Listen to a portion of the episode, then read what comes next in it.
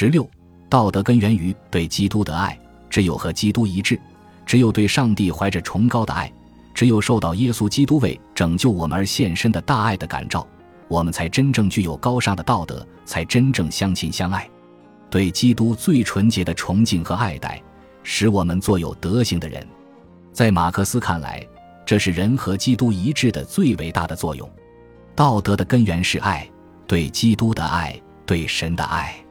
马克思认为，存在三种不同的道德：一是斯多葛学派哲学所描绘的道德；一是异教徒民族纯粹的、建立在天职基础上的严峻说教；一是建立在对基督、对神的爱的根源上的道德。只有第三种道德，因为其根源的纯洁，才成为真正神性的东西。人的道德总是有局限的。马克思认为，对基督的最崇高的爱。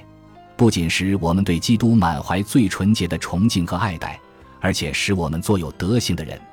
科尔纽认为，人总是想让自己成为神，而要想成为神，就必须提升自己的道德。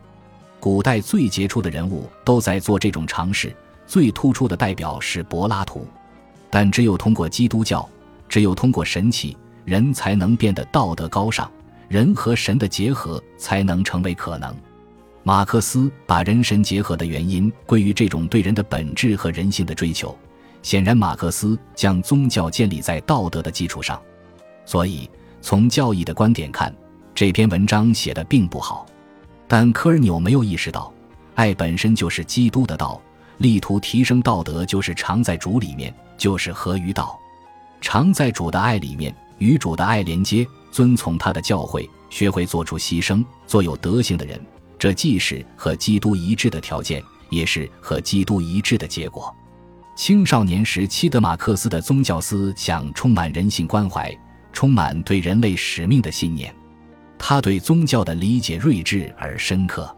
宗教是道德的基础和依托，这在今天依然是提倡复兴宗教的一个重要理由。人们在反思宗教的作用时，也免不了谈到这个问题。成熟时期的马克思揭示了宗教是这个世界的总纲，揭示了宗教和道德的真实联系。